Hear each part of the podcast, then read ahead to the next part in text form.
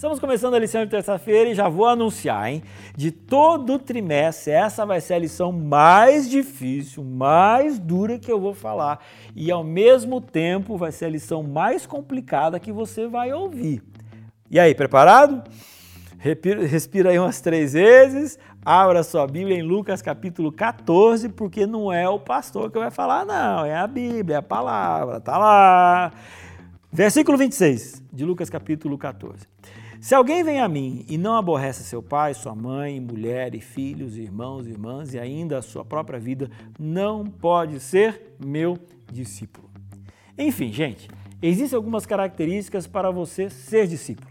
E existem algumas características que você não pode ter sendo discípulo. E uma delas é a questão de que o coração não pode ser dividido. E aí é que está Aí que está o problema. Sabe por quê? Porque hoje em dia, até para poder dar aquela amenizada, existem muitas igrejas que estão pregando o evangelho Nutella. Você entendeu o que eu quero falar, né?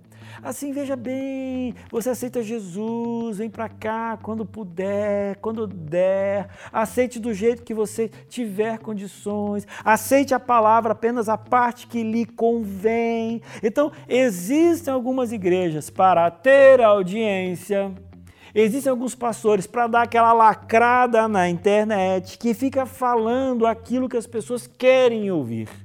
Mas por incrível que pareça, o evangelho não fala apenas aquilo que você quer ouvir.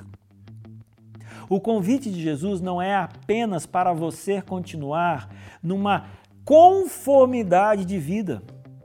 O Evangelho não vem para nos deixar aonde nós estamos. Você está entendendo? E isso causa um desconforto. Então, ser discípulo de Jesus no primeiro momento significa, em algumas situações, uma, um rompimento com o passado, um rompimento com quem eu sou e uma nova visão de vida. E aí Jesus vem e fala assim: olha, se você não tem condições de negar A, B ou C, você não pode ser meu discípulo. Aí tem gente que fala assim: não, veja bem, não foi isso que Jesus quis dizer. E é impressionante a capacidade de algumas pessoas colocarem palavras na boca de Jesus que ele não falou. É impressionante alguns quererem transformar o evangelho, que é algo radical, sim, senhor, em algo extremamente soft e Nutelinha. Então, você e eu precisamos entender. Estamos chegando ao final do trimestre, foi lindo, maravilhoso até aqui. Mas o Senhor Jesus Cristo tem um chamado para você, é um chamado radical. É um chamado, talvez, a negar os seus valores até hoje. Talvez o chamado ao discipulado seja o rompimento de algumas práticas, alguns, alguns amores que você tem até o presente momento, e Jesus olha para você e fala assim: se você não tem condições de negar, de romper com isso, você não merece me ter ao seu lado. É um chamado de verdade.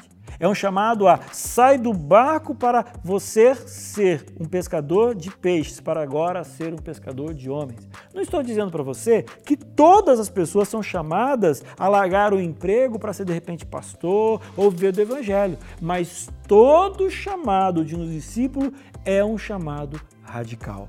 E aí então, vou ler novamente. Assim, pois, todo aquele que dentre vós não renuncia a tudo quanto tem, não pode ser meu discípulo. Aí você fala assim, pastor, é negar tudo? Aí eu digo para você, é negar tudo? É negar tudo para ter aquilo que interessa. E aquilo que interessa é Jesus. Então o convite de Jesus não é que você negue tudo para não ter nada. É que você negue tudo para ter Ele. E que tem Ele?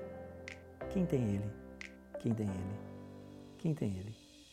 Tem tudo. Deus te abençoe.